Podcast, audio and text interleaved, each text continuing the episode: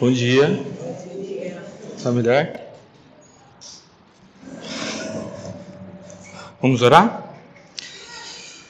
Querido Deus, quero continuar na tua presença. Quero te agradecer pela minha vida, pela vida de cada um aqui. Obrigado pela oportunidade de te servir. Obrigado porque a gente pode ter acesso no nosso país à tua palavra, conhecer do Senhor. Obrigado porque o Senhor tem se revelado a nós.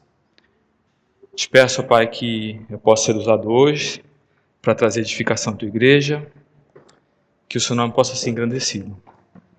Por isso que eu oro em nome de Jesus. Amém. Bom dia. A mensagem de hoje eu preparei pensando na carta aos Filipenses. Tem esse título, né? Não olhe para as circunstâncias. E é, a carta aos Filipenses, ela tem um apelido bem famoso, bem interessante, que é a carta da alegria. Né? Essa, essa característica dela, o tema, a alegria, o contentamento, a gente vê durante toda a carta. Né? Essa é uma carta curta e esse tema ele é repetitivo. Ele vem trazendo bastante pontos para a nossa aplicação. É, esse aspecto, né, eu queria comentar, ele se desde o início da carta. Paulo, logo no começo, ele trata os filipenses, ele se apresenta como servo. E é incomum, né? O Maurício comentou como é comum o título de servo, mas é muito incomum ele vir sozinho. Se a gente comparar principalmente com outras cartas, como Gálatas, por exemplo, onde Paulo se apresenta como apóstolo, comissionado por Deus, não por homens, né? A ideia é que Paulo está falando a uma igreja madura, a uma igreja que já experimentou o Evangelho, que experimentou até sofrer por ele, e ele reconhece essa maturidade. Então diz assim: Paulo e Timóteo, servos de Cristo Jesus, a todos os santos em Cristo Jesus, inclusive bispos e diáconos que vivem em Filipos. Graça e paz a vós outros da parte de nosso Deus e Pai e do nosso Senhor Jesus Cristo. Então, essa essa introdução, como eu disse, ela é incomum, considerando é, um relacionamento fraternal, reconhecendo uma certa maturidade nos filipenses.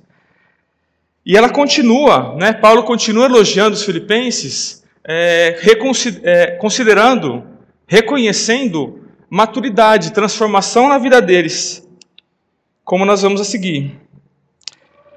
Dou graças a meu Deus por tudo o que recordo de vós fazendo sempre com alegria, súplica por todos vós em todas as minhas orações, pela vossa cooperação no Evangelho desde o primeiro dia até agora. Estou plenamente certo de que aquele que começou a boa obra em vós há de completá-la até o dia de Cristo Jesus. O ponto, Deus está, Paulo, ele está elogiando uma postura, uma atitude que era visível no empenho daqueles cristãos ao propagar o evangelho, ao servir a igreja, ele está mostrando e relacionando como essa aparência, como essa atitude era um sinal de uma transformação interna, era um sinal do Espírito Santo agindo no coração deles. Percebe essa relação da transformação interna que fica visível, que fica aparente no seu exterior? Porém, até aqui, se a gente considerar né, a carta da alegria, está tudo certo. Ok? Mas lendo com atenção alguns pontos que nós vamos ver, e especialmente pensando no contexto em que Paulo estava quando ele escreveu essa carta, eu diria que uma definição melhor seria um chamado à alegria em meio ao sofrimento. Então eu queria falar um pouquinho sobre as circunstâncias da escrita, porque ela vai trazer muito entendimento, muita luz para a gente ler essa carta. Paulo, ele estava preso em Roma numa, no momento da sua vida que é descrito em Atos, no finalzinho do, do livro de Atos. E naquele contexto, naquela prisão ao longo de quase dois anos, aguardando um julgamento que poderia trazer liberdade ou a morte, Paulo escreve quatro cartas que nós temos registro, que são conhecidas cartas da prisão. São Colossenses, Efésios, Filemon e Filipenses. Então, para a gente entender o contexto, tanto de Filipenses, o contexto de todas essas cartas tem que ser analisado, tem que ser visto. Mas eu quero falar um pouquinho agora sobre o livro de Atos, ok?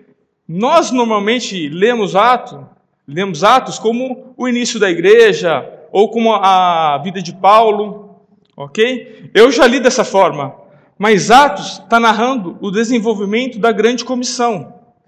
É a história de como uma mensagem saiu de um cantinho da periferia do Império Romano e ela está sendo divulgada, sendo propagada até chegar em Roma, até chegar à capital desse grande império.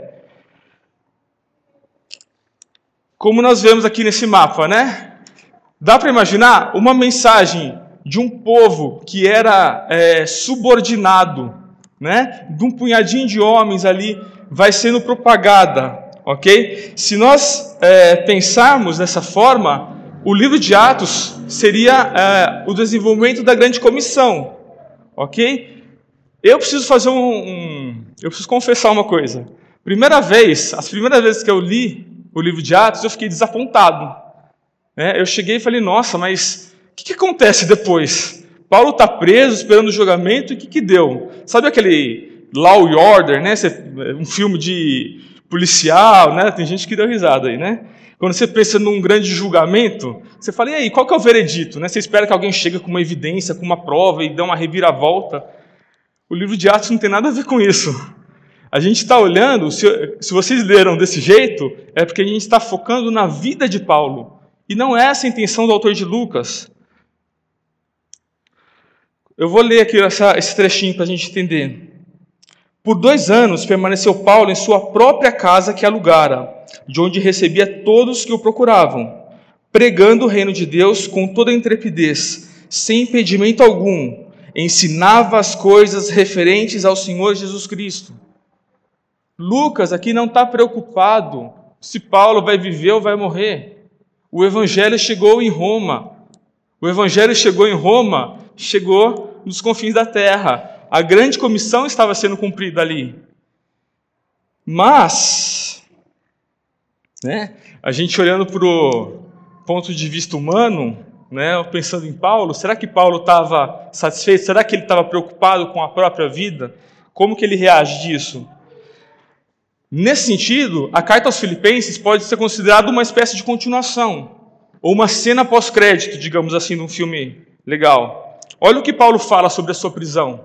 Ele diz assim: Quero ainda, irmãos, cientificar-vos de que as coisas que me aconteceram têm antes contribuído para o progresso do Evangelho, de maneira que as minhas cadeias em Cristo se tornaram conhecidas de toda a guarda pretoriana e de todos os demais. E a maioria dos irmãos, estimulados no Senhor por minhas algemas, ousam falar com mais desassombro a palavra de Deus Paulo não está preocupado com ele, com a situação dele, com a circunstância em que ele estava vivendo. O evangelho está sendo pregado, a grande comissão está sendo cumprida, Cristo está sendo engrandecido, glorificado através da vida dele. Esse era o objetivo, essa é aquela alegria, satisfação que ele procurava. Mas, do ponto de vista humano, né, é de se admirar Paulo em tantas circunstâncias, com tanta tribulação, como ele conseguia ter essa alegria? Da onde ele tirava essa motivação? Nós vamos ver que a motivação de Paulo não se encontrava em si próprio, mas é no Evangelho, não é nessa vida, mas era na próxima. Paulo diz assim, ó: segundo a minha ardente expectativa e esperança, de que em nada serei envergonhado, antes, com toda a ousadia, como sempre, também agora, será Cristo engrandecido no meu corpo quer pela vida, quer pela morte. Porquanto para mim o viver é Cristo, o morrer é lucro. Entretanto, se o viver na carne traz fruto para o meu trabalho, já não sei o que hei de escolher. Ora, de um lado estou constrangido, tenho desejo de partir e estar com Cristo, o que é incomparavelmente melhor. Mas por vossa causa, ou por nossa causa, é mais necessário permanecer na carne. E convencido disto, estou certo de que ficarei e permanecerei com todos vós para o vosso grosso, para o vosso progresso da fé. Paulo estava convencido de que a sua vida, o seu estilo de vida era um culto, era um serviço prestado a Deus. Ele não desejava viver para viver para si mesmo. Ele desejava viver para servir a Cristo. Ele olhava para sua morte como uma oportunidade de estar com Cristo, mas para a vida como uma oportunidade de servir a Cristo, servindo a igreja. Talvez, né? Seja difícil para nós imaginar essa, esse custo. Então, eu fiz algumas perguntas. Eu gostaria de compartilhar com vocês. Pensando nessa passagem, né? Pensando nesse ponto, como eu tenho gastado a minha vida? Quando eu penso nos meus desejos, nos meus planos, né? A gente está no começo do ano, acho que todo mundo que sobe aqui fala disso, né? Vamos fazer umas listinhas e tal. Quando eu coloco algumas prioridades, em que lugar dessa lista aparece o nosso Senhor Jesus Cristo? Amados, o Evangelho, toda a Bíblia nos mostra como quando a gente vive para nós, quando o foco da minha vida é me autoglorificar, é trazer satisfação para mim mesmo, eu só vou encontrar frustração, eu só vou encontrar depressão, eu só vou me afundar cada vez mais. Mas quando eu olho para os outros, quando eu olho para Cristo, eu encontro uma alegria que está além do entendimento. Essas passagens, elas falam sobre isso. Eu vou citar aqui três, né? Paulo, João e Paulo citando Jesus. Diz assim: Pois quem é a nossa esperança, ou alegria, ou coroa em que exultamos na presença de nosso Senhor Jesus em sua vinda? Não sois vós? Sim, vós sois realmente a nossa glória e a nossa alegria. A alegria de Paulo era a transformação do evangelho provocada na vida dos outros, dos seus discípulos. João compartilha desse sentimento. Não tenho maior alegria do que essa, a de ouvir que meus filhos, meus discípulos, andam na verdade. Aqui a citação do Senhor Jesus. Tenho de todas as minhas realizações, tenho-vos mostrado que, mediante trabalho árduo, devemos cooperar com os necessitados. Lembrando as palavras do próprio Senhor Jesus, é mais bem-aventurado dar do que receber. Para quem a gente está vivendo?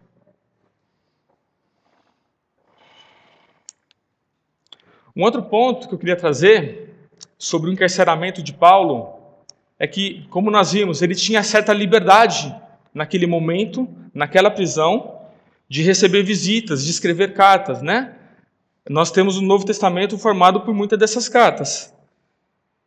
Agora eu peço que vocês pensem.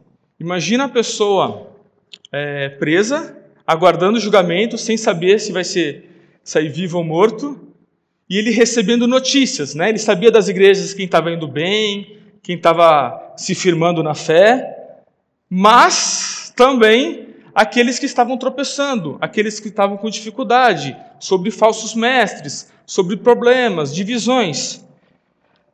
Eu trouxe alguns exemplos aqui para a gente pensar naquilo que Paulo recebia, ok? Eu tirei esses exemplos dessas quatro cartas: Colossenses, Filipenses, Filemão Filipenses, ok? Intrigas e divisões nas igrejas.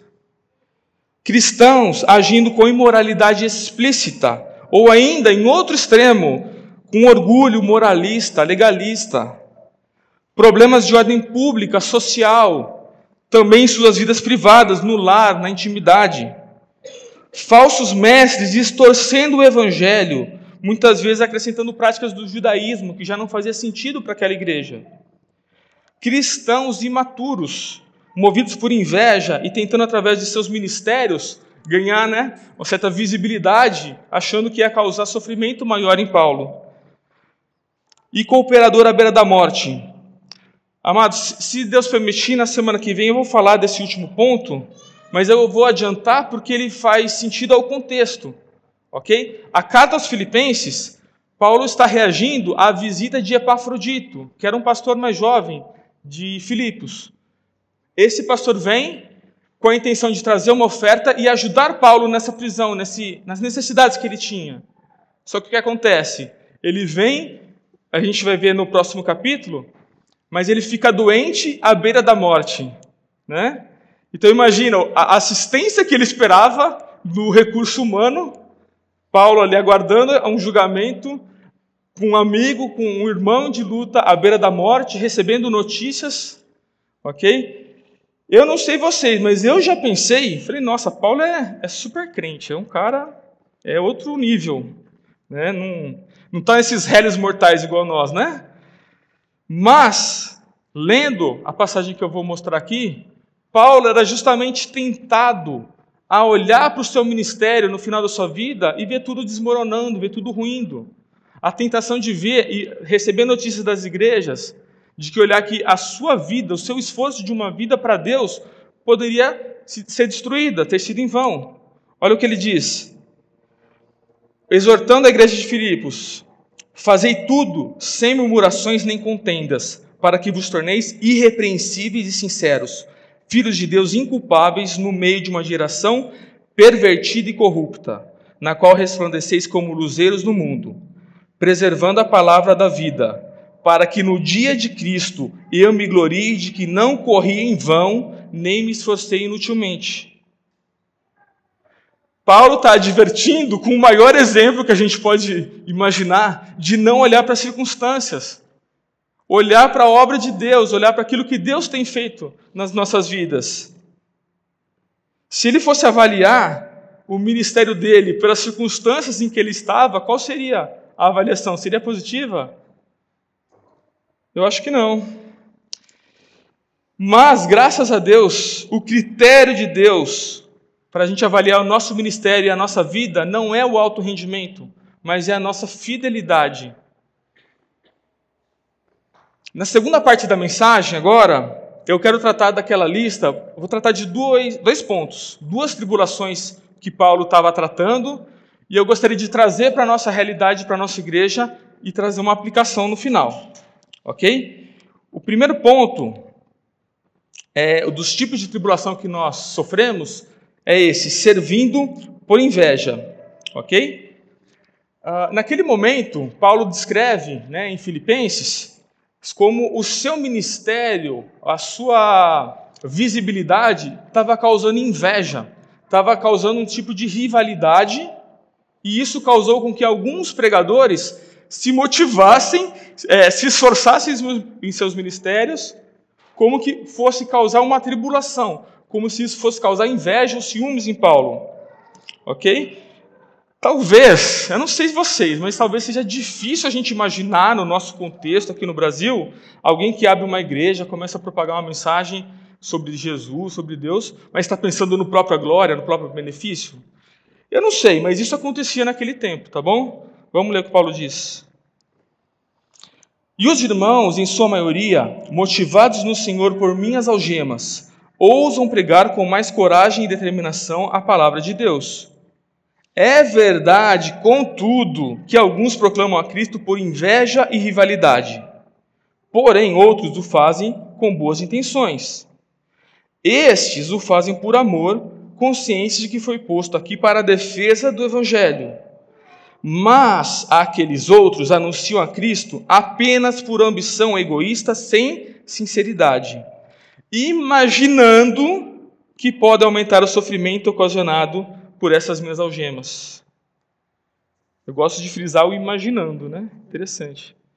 O ponto é, pessoas estavam buscando a sua glória acima da glória de Deus, acima da mensagem do Evangelho. Meus amados, por mais que a gente possa imaginar falsos mestres, pessoas que descaradamente torcem a mensagem do Evangelho, trazendo engano, nessa passagem eu creio que Paulo está falando de cristãos verdadeiros. Cristãos que já experimentaram uma vida com o Senhor, mas neste momento, naquela ocasião e naquele é, período específico, eles estavam agindo de maneira pecaminosa, estavam agindo de maneira carnal.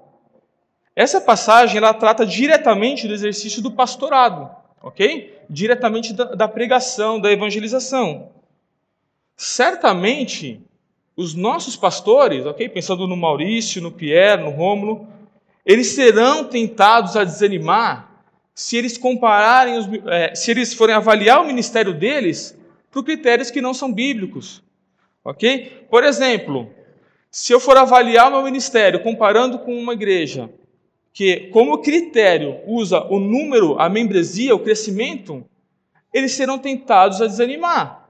Ou ainda, se eles compararem ou avaliar o ministério baseado na nossa vida, por exemplo, o Gustavo. Hoje o Gustavo foi legal, hoje ele pecou, hoje ele foi legal, hoje, hum, hoje não. Como que vai ser a avaliação deles? Vai ser intermitente? Mas eu já disse isso, repetindo. O critério de Deus não é o alto rendimento das nossas ações, da nossa mas é a nossa fidelidade. Nós vamos olhar para nossas lutas, nós vamos ser fiéis apesar das circunstâncias. Mas eu gostaria de trazer uma aplicação mais pessoal. Eu gostaria de pensar em todos nós, ok? Eu pensei em dois ministérios que eu vou citar como exemplo, ok? Por que, que eu escolhi esses ministérios? O louvor e o ensino porque ele tem duas características. Ele abrange a maioria de nós, muitos de nós servem nesses dois ministérios, ok? E ele tem uma, eles têm uma característica que é a rotatividade, ok? A equipe de louvor hoje é uma, semana que vem é outra. A equipe de ensino, um dia é uma, no outro bimestre é outra, tá bom? Essa característica eu gostaria de trazer para a minha aplicação, mas eu gostaria que todo mundo pensasse no seu ministério que você serve ou no que você deseja servir. Tudo bem? Então, um exemplo. Imagina que você subiu, foi dar uma aula, você se preparou, trouxe um material bem interessante para aquela classe, e aí vem uma, um ser desse tamanho assim, né? E fala assim, pô, a aula da outra foi mais legal. Ó, esse daí a gente já aprendeu a semana passada, né? Esse daí já sei, não precisava ter aprendido isso aí.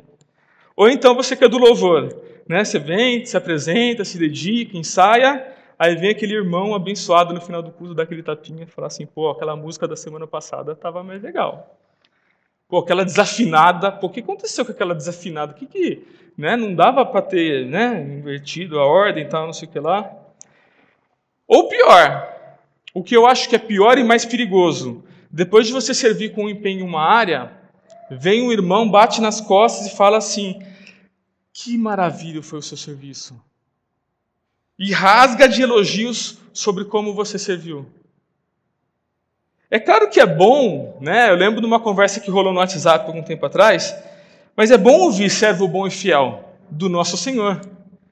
Né? O, o que eu quero dizer é do risco que a gente corre de estar tá buscando agradar a homens, buscando agradar as pessoas apenas.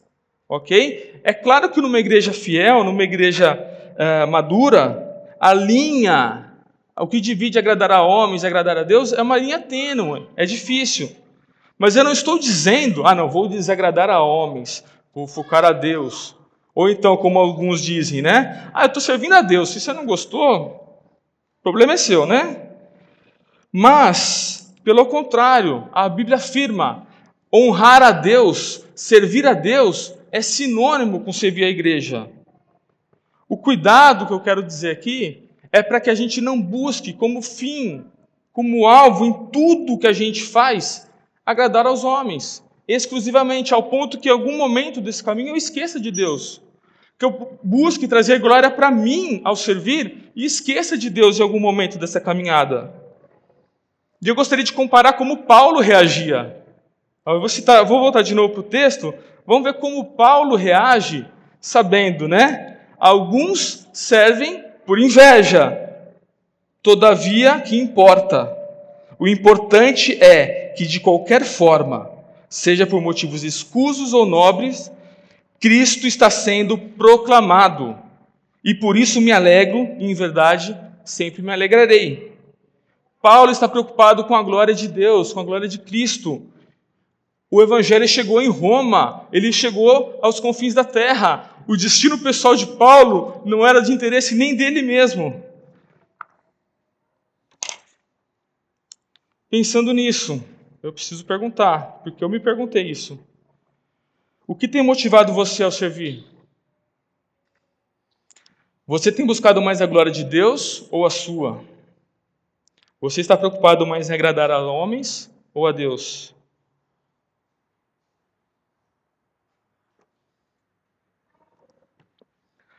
Um outro tipo de tentação que a gente sofre, que a gente vivencia é vivendo dignamente. Para explicar esse ponto, eu comentei sobre as circunstâncias em que Paulo estava na prisão. Mas aqui eu preciso, eu preciso falar do contexto da cidade de Filipos, dos filipenses.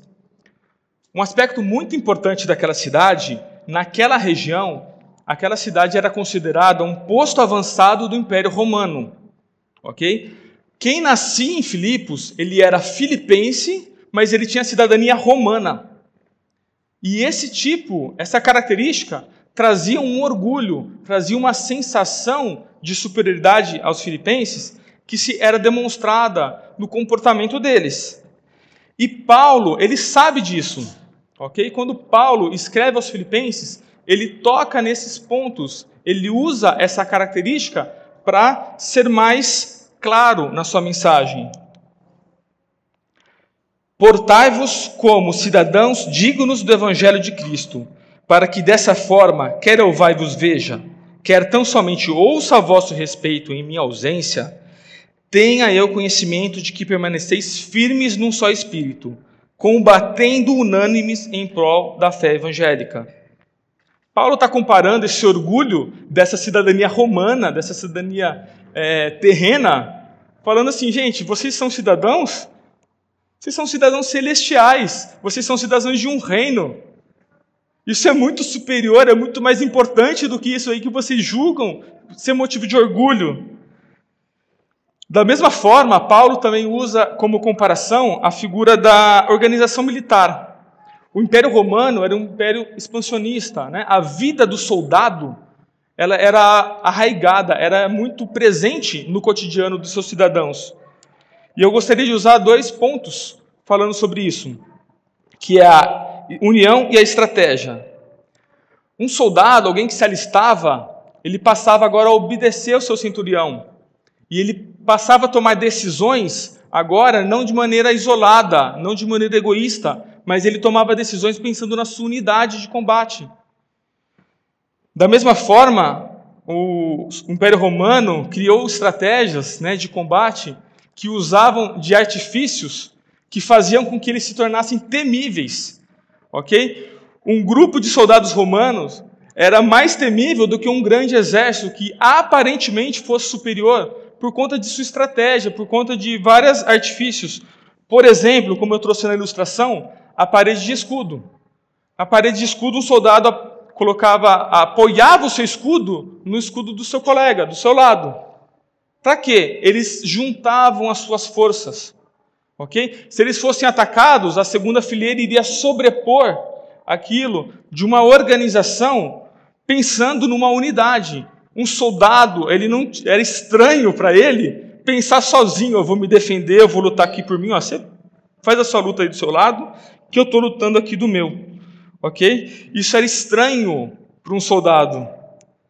Vou citar um outro exemplo. Imagina um, um veterano de guerra, né? É, o Império Romano, se você fosse, depois de uma batalha, ficasse com uma vigília, você fosse passar a noite acordado, se você fosse pego dormindo, você seria executado, seria punido com a morte. Imagina um cara desse lendo, né, vigiar, depois o dia do, do Senhor vem como ladrão da noite. Ele vai vigiar como se a vida dele dependesse disso. Entende como isso ficava claro e nítido para eles? E Paulo continua.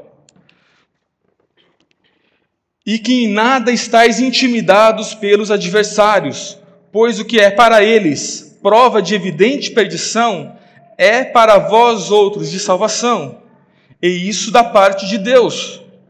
Porque vos foi concedida a graça de padecerdes por Cristo, não somente de credes nele pois tendes o mesmo combate que vistes em mim e agora ouvis que é o meu. Paulo reconhece, vocês já lutaram, vocês já experimentaram, vocês já sofreram. Por que, que vocês vão olhar, olhar para as circunstâncias? Por que, que agora você vai desanimar se vocês já apanharam tanto, já venceram, já lutaram tanto ao nome, pelo nome do nosso Senhor Jesus? Paulo os exorta a não desanimar das circunstâncias. E isso tem, tem dois problemas, né? Eu posso olhar para a minha vida e achar que as circunstâncias são grandes demais e eu desanimar, cair em medo, mas tem uma outra aplicação. Eu posso falar, ah, eu estou no soldado aqui, ó, sou do Império Romano, não mexe comigo, e, e parar de se preocupar com um combate real que a gente está vivendo, que não é contra carne e sangue. A, a tendência que ele está querendo combater aqui é de você baixar a guarda. Ah, eu não estou preocupado mais com o meu irmão, porque a nossa luta aqui está longe, nunca vai chegar, nós estamos em Roma. Nós somos aqui protegidos por um, um imaginário, né, por um poder que intimida até os outros. Ok? Mas Paulo está falando de um estilo de vida a viver pronto para entrar em combate a qualquer momento. Ele está aplicando isso na vida da igreja. Isso é o mesmo que nós vemos lá em Romanos, isso é o culto racional. Esse é o estilo de vida que Paulo vivia e ele ensina a gente, como sendo exemplo, a, nos motivando a viver dessa forma. Ele diz assim: Rogo-vos, pois, irmãos, pelas misericórdias de Deus, que apresenteis o vosso corpo por sacrifício vivo, santo e agradável a Deus, que é o vosso culto racional. E não vos conformeis com esse século, mas transformai-vos pela renovação da vossa mente, para que experimenteis qual seja a boa, agradável e perfeita vontade de Deus. Se nós de fato estamos inconformados com esse século, se isso é uma verdade na nossa vida, nós vamos buscar glorificar a Deus e não a nós. Nós vamos passar a viver servindo, servindo nosso, nossos irmãos com honestidade, com sinceridade e não por inveja, não por rivalidade. Nós vamos usar a palavra de Deus como critério para avaliar nossa vida e o nosso ministério. Nós vamos viver de fato como uma legião romana que está pronta para qualquer momento entrar em combate ou como Paulo citou, para que a gente receba o nosso general que vai passar suas tropas em revista. Qualquer momento ele pode voltar. Então, pensando nisso, né, novamente, uma aplicação. Você se sente preparado para encontrar o nosso Senhor, caso ele volte hoje em sua glória? Se a resposta for não, o que você julga que precisa pôr em ordem para esperar o nosso Senhor? Ainda que Paulo se sentisse desanimado, ainda que ele tivesse essa tentação, a esperança que Paulo tinha não estava baseada em si mesmo. A esperança que ele tinha estava baseado em Cristo. A solução das nossas tribulações é a obra de Deus em nossas vidas. Eu quero voltar para esse versículo, porque ele conclui. Paulo apresenta esse versículo, né, e depois ele desenvolve todos os problemas, né, que a gente viu na mensagem de hoje. Ele diz assim: Estou plenamente certo de que aquele que começou a boa obra em vós há de completá-la até o dia de Cristo Jesus. Paulo não está preocupado, olha, os outros tropeçaram, os outros erraram, mas é aquele que começou a obra. Ok? Essa expressão, estou plenamente certo, expressa uma certeza, uma convicção total. Paulo não tinha dúvida, nem que isso custasse a sua vida. A NVI, ela traz a expressão estou convencido, ok? A palavrinha original permite isso. A ideia é de que a certeza que Paulo tinha não era uma certeza própria, é uma certeza que ele adquiriu. Ele foi convencido, ele foi persuadido. Baseado em quê? A certeza da qual Paulo foi convencido está baseado naquilo que Deus já tinha feito, já tinha começado a fazer em sua vida. É a obra redentora de Jesus lá na cruz. Eu poderia traduzir com as minhas palavras essa, esse versículo, ok? É, seria uma ilustração, digamos assim.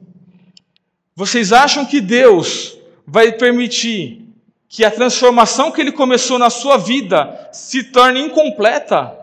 Uma vez que para começar custou a vida de Jesus, para o Pai custou a vida do seu filho.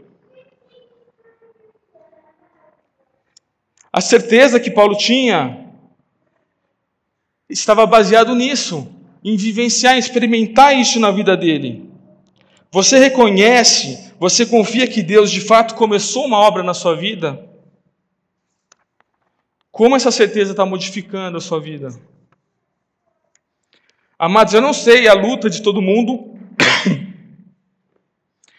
mas eu tenho uma certeza: se nós passarmos a viver como nós estamos tentando, ok? Não estou criticando. Mas se a gente continuar lutando, buscando essa unidade, da mesma forma que uma legião romana, que tem Cristo como general, a nossa vitória vai ser garantida. Amém? Querido Deus, eu quero chegar até Ti, Pai, quero te agradecer pela Tua palavra. Obrigado, Senhor, porque a nossa salvação te custou tudo, Pai. Custou a vida do Teu Filho. E hoje a gente pode chegar até Ti e entregar as nossas vidas ao serviço, Pai, da Tua igreja. Te peço, Senhor, que o Senhor possa trazer santificação, edificação e salvação, ó Pai, para aqueles que não te conhecem. Te peço, Senhor, pelo nosso dia, pela nossa volta para casa. Em nome de Jesus que eu oro e agradeço. Amém.